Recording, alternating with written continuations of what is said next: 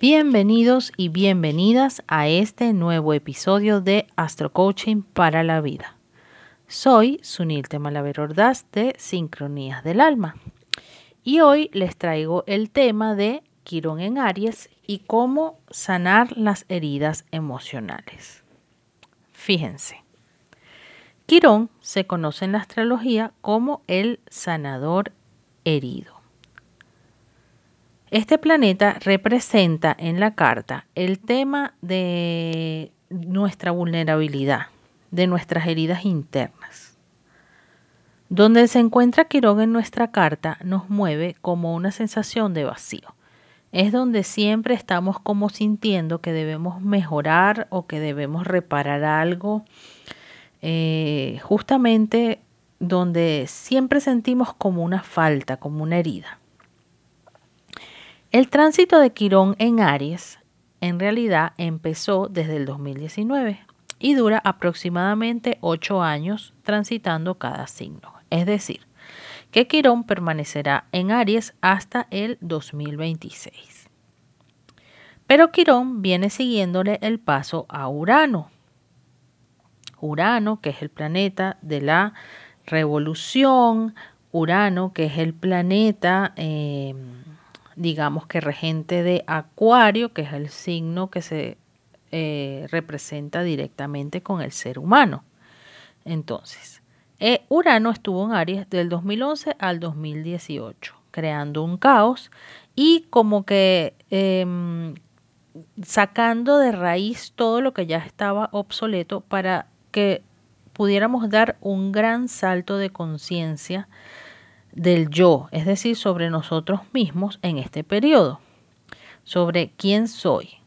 Y luego Urano se fue a Urano, donde eh, desde el 2018 y estará ahí hasta el 2025, porque su tránsito también dura aproximadamente 8 años por cada signo.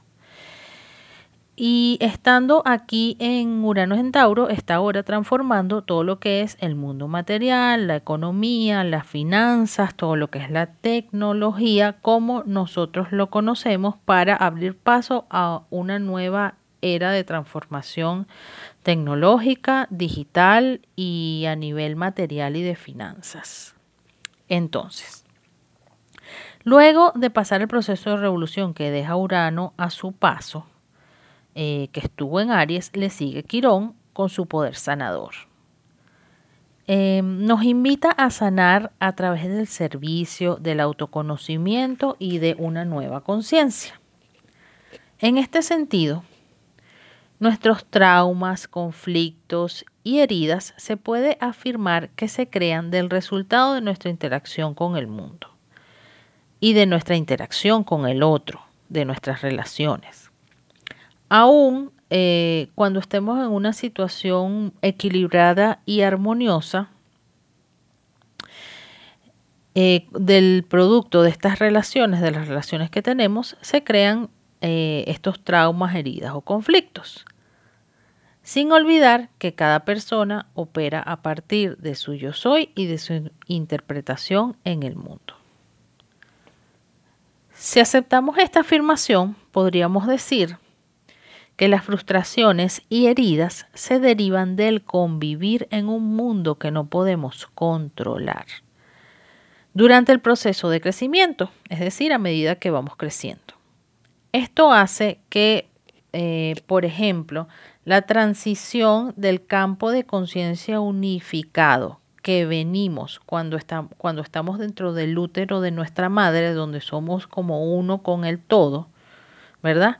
Esa transición hacia las formas de pensamiento diferenciadas que vienen luego de que nacemos, eh, cuando ya tenemos un cuerpo, cuando ya no estamos adentro de nuestra madre y a raíz también de la evolución del lenguaje. Bueno, todo esto puede dejarnos eh, heridas como la herida de separación. Ya, ya salimos de un estado unificado a un estado como de división o separación. Entonces, estas dificultades y algunos traumas específicos de este periodo temprano, desde el nacimiento hasta aproximadamente los 8 años, pueden dejarnos cicatrices muy profundas. Es frecuente que los tránsitos de Quirón hagan sangrar estas heridas reclamando atención y cuidado. Estas heridas por lo general van asociadas directamente con nuestro mundo emocional. Y aquí quiero hacer un paréntesis para nombrar em, o aclarar un poco el tema de las emociones básicas. Para ello voy a citar a Ken Wilber, que es bioquímico y filósofo estadounidense, y él plantea que cuando el recién nacido o neonato estrena su cuerpo e inaugura esta fase separado de la madre, aparece paulativamente lo que él llama el yo tifónico, o lo que podemos conocer también eh, como el yo corporal. Con esta experiencia del cuerpo propio, el yo cambia de un estado de indiferenciación hasta la construcción de un yo corporal que lleva consigo el no yo. Por ejemplo, el niño reconoce cuando muerde su mano, reconoce el yo. Y cuando, por ejemplo, muerde la manta o muerde el juguete de morder, reconoce el no yo.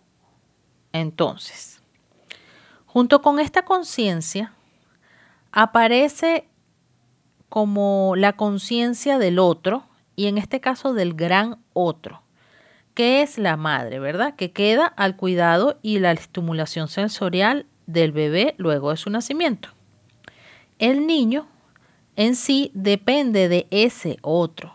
Y aquí es cuando comienza a aparecer eh, el miedo eh, instintivo. Con ese miedo, luego de que, de que se generan las protoemociones, se comienzan a generar lo que son las emociones básicas. Y los, las cuatro emociones básicas em, son la ira, la tristeza, el amor y el mismo miedo en sí también se considera una emoción básica. Aunado a esto, con los estímulos sensoriales aparecen las necesidades básicas del niño como ser humano. Las necesidades básicas que pueden ser como el hambre, el sueño y también aparecen eventos sensoriales como disgusto o malestar.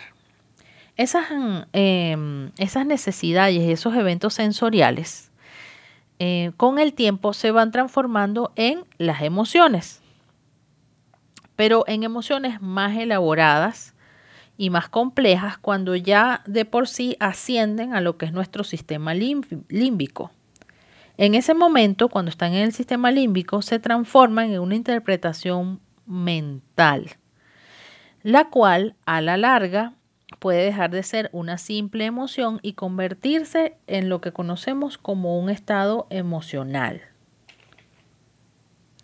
Entonces, para poder sanar nuestras heridas, también es importante que aprendamos a reconocer tanto nuestras emociones básicas y que las detona como nuestros estados emocionales.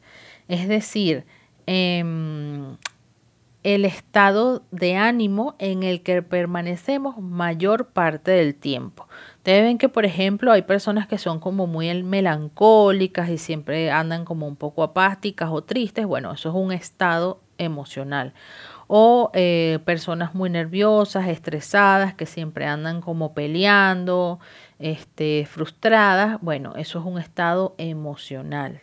¿Ok? Para hacer como la aclaratoria.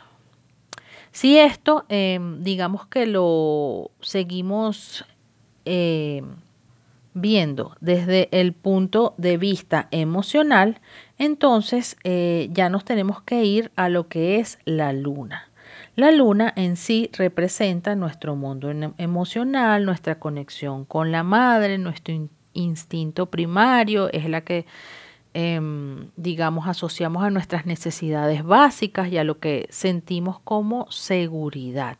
De hecho, en arroba sincronías del alma en el Instagram hay un post donde habla específicamente de la luna, lo pueden buscar.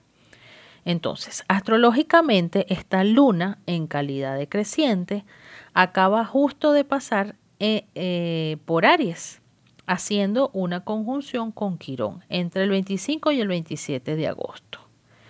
Todos los meses la luna pasa por Aries y mientras que Quirón esté en Aries, pues va a ser como esa conjunción o va a, estar o en algún momento va a pasar por los mismos grados exactos donde está Quirón. ¿Qué pasa? Esto se ve como muy corto, pero ¿por qué lo traemos a colación específicamente en este momento? Porque nos está abriendo un portal para que detectemos un patrón emocional eh, o de cualquier otro tipo y lo podamos sanar a partir de, los aspectos que está haciendo con Quirón. Entonces, esta luna eh, está enfrentada o se enfrentó, estaba unida con Quirón y se puso en oposición o se enfrentó a Venus, que está en Libra. Entonces, Venus por su otra parte, es el planeta que representa nuestra forma de dar y recibir amor, nuestro cuerpo físico, los sentimientos profundos. Y Venus y la Luna, a su vez, son las energías femeninas del el zodíaco. Entonces, este Venus en Libra, eh, como les dije, estaba además al unísono haciendo una oposición a Quirón y Luna en Aries. Esto pasó más intensamente o digamos que se perfeccionó esos aspectos desde el 24 al 29 de agosto. Venus en Libra exalta lo que es nuestro deseo de estar en pareja, de compartir el amor, de tener relaciones armónicas, de llegar a buenos acuerdos. Estando en tensión con Quirón en Aries, nos enfrenta directamente a estas heridas y o frustraciones surgidas de nuestra interacción primaria con el mundo. Estas heridas causadas de nuestras relaciones con el otro pudiendo detonar nuestras inseguridades. Entonces aquí empiezan a aparecer los patrones. En el episodio anterior de Leo y su poder creador, ya les dejamos algunos tips, ¿verdad? Para trabajar el autoestima, hablamos del lenguaje como generador de realidades. Si no lo has escuchado, puedes hacerlo después de terminar este episodio. Entonces, seguimos. Cuando Quirón está activo, se tocan estas heridas profundas y particulares para nosotros. Y si no lo reconocemos, podemos quedarnos como pegados en el sufrimiento. El hecho de reconocerlo y hacerlo consciente Ah, nos, permite saber qué es lo que hay ahí, qué es lo que está pasando, qué es lo que está detonando esta emoción y qué está generando en mí para poder gestionarlo. Entonces, eh, ¿por qué les digo que a partir de estos aspectos de esta semana, entre el 24 y el 29 de agosto, se pueden detectar un patrón? Porque el primer toque fue justamente la luna con Quirón opuesta a Venus en Libra. Pero eh, luego eh, va a venir Mercurio del 8 al 11 de septiembre y se va a oponer, ¿ok? Al mismo Venus en Libra. Perdón, se va a oponer a Quirón en Aries. Del 8 al 11 de septiembre, Mercurio. Después de que pase Mercurio, viene Marte, que también va a entrar en Libra y se va a oponer a Quirón en Aries del 1 al 5 de octubre. Seguido o casi que paralelo se va a oponer el Sol en Libra del 4 al 8 de octubre. Es decir, Sol y Marte, que son las energías masculinas del zodíaco, se van a oponer a este Quirón en Aries. Luego va a venir nuevamente Mercurio, pero en calidad de retrógrado, desde el 11 hasta el 19 de octubre y se vuelve a oponer. Y este ciclo lo cierra Mercurio directo del 12 al 27 de octubre del 2021. Entonces, una manera de usar esta energía conscientemente para sanar y para gestionar estas heridas emocionales es tomando conciencia de lo que se está moviendo dentro de nosotros. Por ejemplo, te puedes hacer preguntas como que qué hecho o qué personaje está activando alguna herida que traigo y que todavía no he sanado. ¿Qué pensamientos, emociones y acciones se están produciendo en mí a raíz de esta activación? Una buena manera de hacerlo consciente es autoobservarnos eh, para poder ver con más claridad este patrón. Luego, con Venus, o mejor dicho, con Mercurio, asimilar todo este proceso, ¿verdad? Con este tránsito, esta posición de Mercurio, asimilar todo este proceso, comprenderlo e internalizarlo. Y ya cuando con la activación del Sol y Marte, también opuestos a Quirón en Aries, ya poder tomar acción, poder decidir qué queremos hacer con eso y retomar nuestro poder interno para integrarlo. En esta forma, probablemente siempre nos quedará como una cicatriz para recordarnos eso, pero podremos estar más alertas y conscientes de manera de no caer en estos estados emocionales o patrones de dolor o de sufrimiento. Te sugiero que busques en tu carta natal dónde tienes Aries en Libra, Aries y Libra, y qué planetas hay allí y qué aspectos hacen o no para ver qué puedes reconocer sobre el tema que esté tocando para ti este movimiento energético, ya que todos tenemos todos los planetas y todos los signos en nuestra carta. Entonces, busca en tu carta en qué casas astrológicas tienes a Aries y a Libra. Para culminar con este tema, vamos a ver eh, más o menos cuál es la influencia eh, mayor en cada signo. Aprovecho de recordarte que de septiembre a diciembre regresa el workshop Creando con Luna Nueva.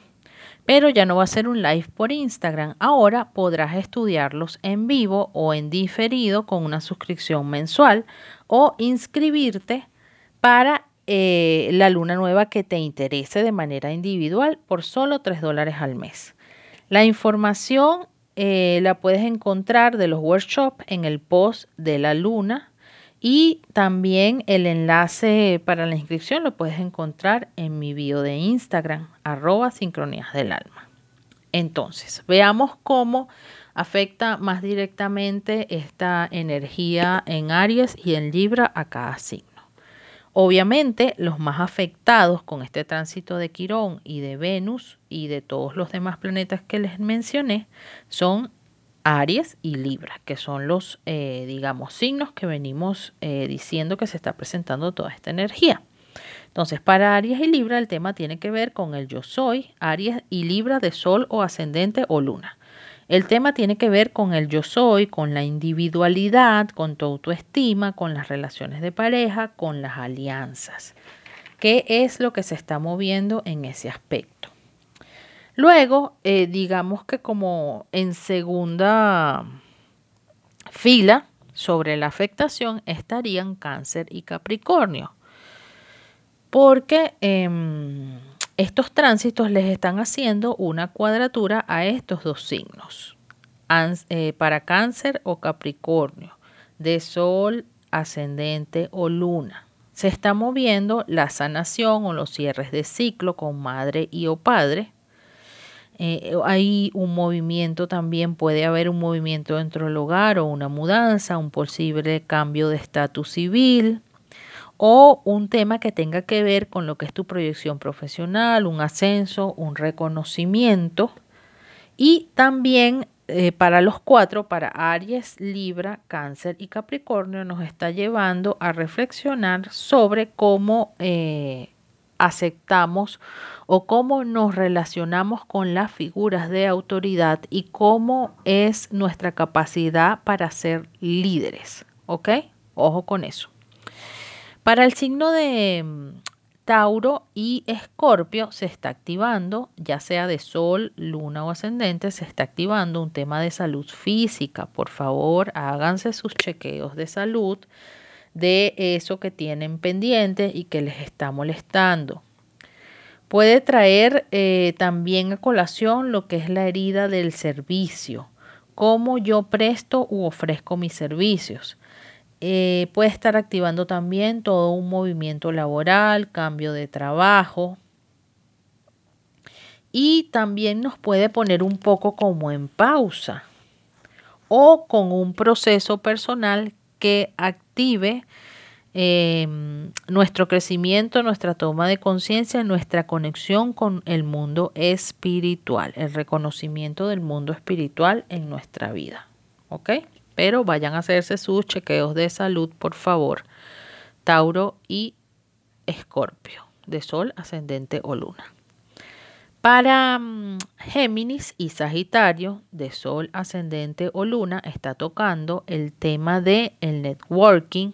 Puede ser que haya cambios dentro de tu círculo social, puede ser que conozcas nuevas amistades, nuevos maestros, nuevas personas. Em, también puede ser que salga a colación algún patrón de amistades o relaciones tóxicas, ¿ok? O traer personajes del pasado que te hirieron. Si bien puede ser que no sea una misma persona del pasado, puede ser una persona que es igualita a una relación que ya viviste. Entonces, ojo con eso. Ojo, una relación no nada más de pareja, puede ser una relación con alguna figura de autoridad, con alguna persona en la que confiaste, con algún maestro, gurú, con algún amigo o amiga, ¿ok? Que este, te está volviendo como que te están repitiendo la prueba. Entonces, eh, también eh, está tocando, y ojo con esto, ¿no? Oído al tambor, Géminis y Sagitario de Sol ascendente o Luna, porque puede traer también a colación el tema de embarazos, el tema de fertilidad, el tema de hijos y el tema de nuestra conexión con nuestra sexualidad. Entonces, atentos acá en estos temas. Para eh, Leo, y Acuario de Sol, Ascendente o Luna.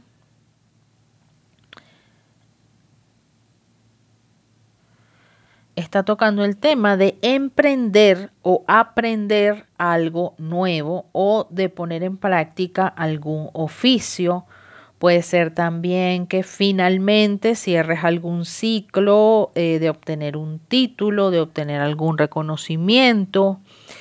También trae a colación todo lo que es el tema de la comunicación asertiva. Si tenías pendiente o planificado algún tema de viaje al extranjero, también puede ser que se active.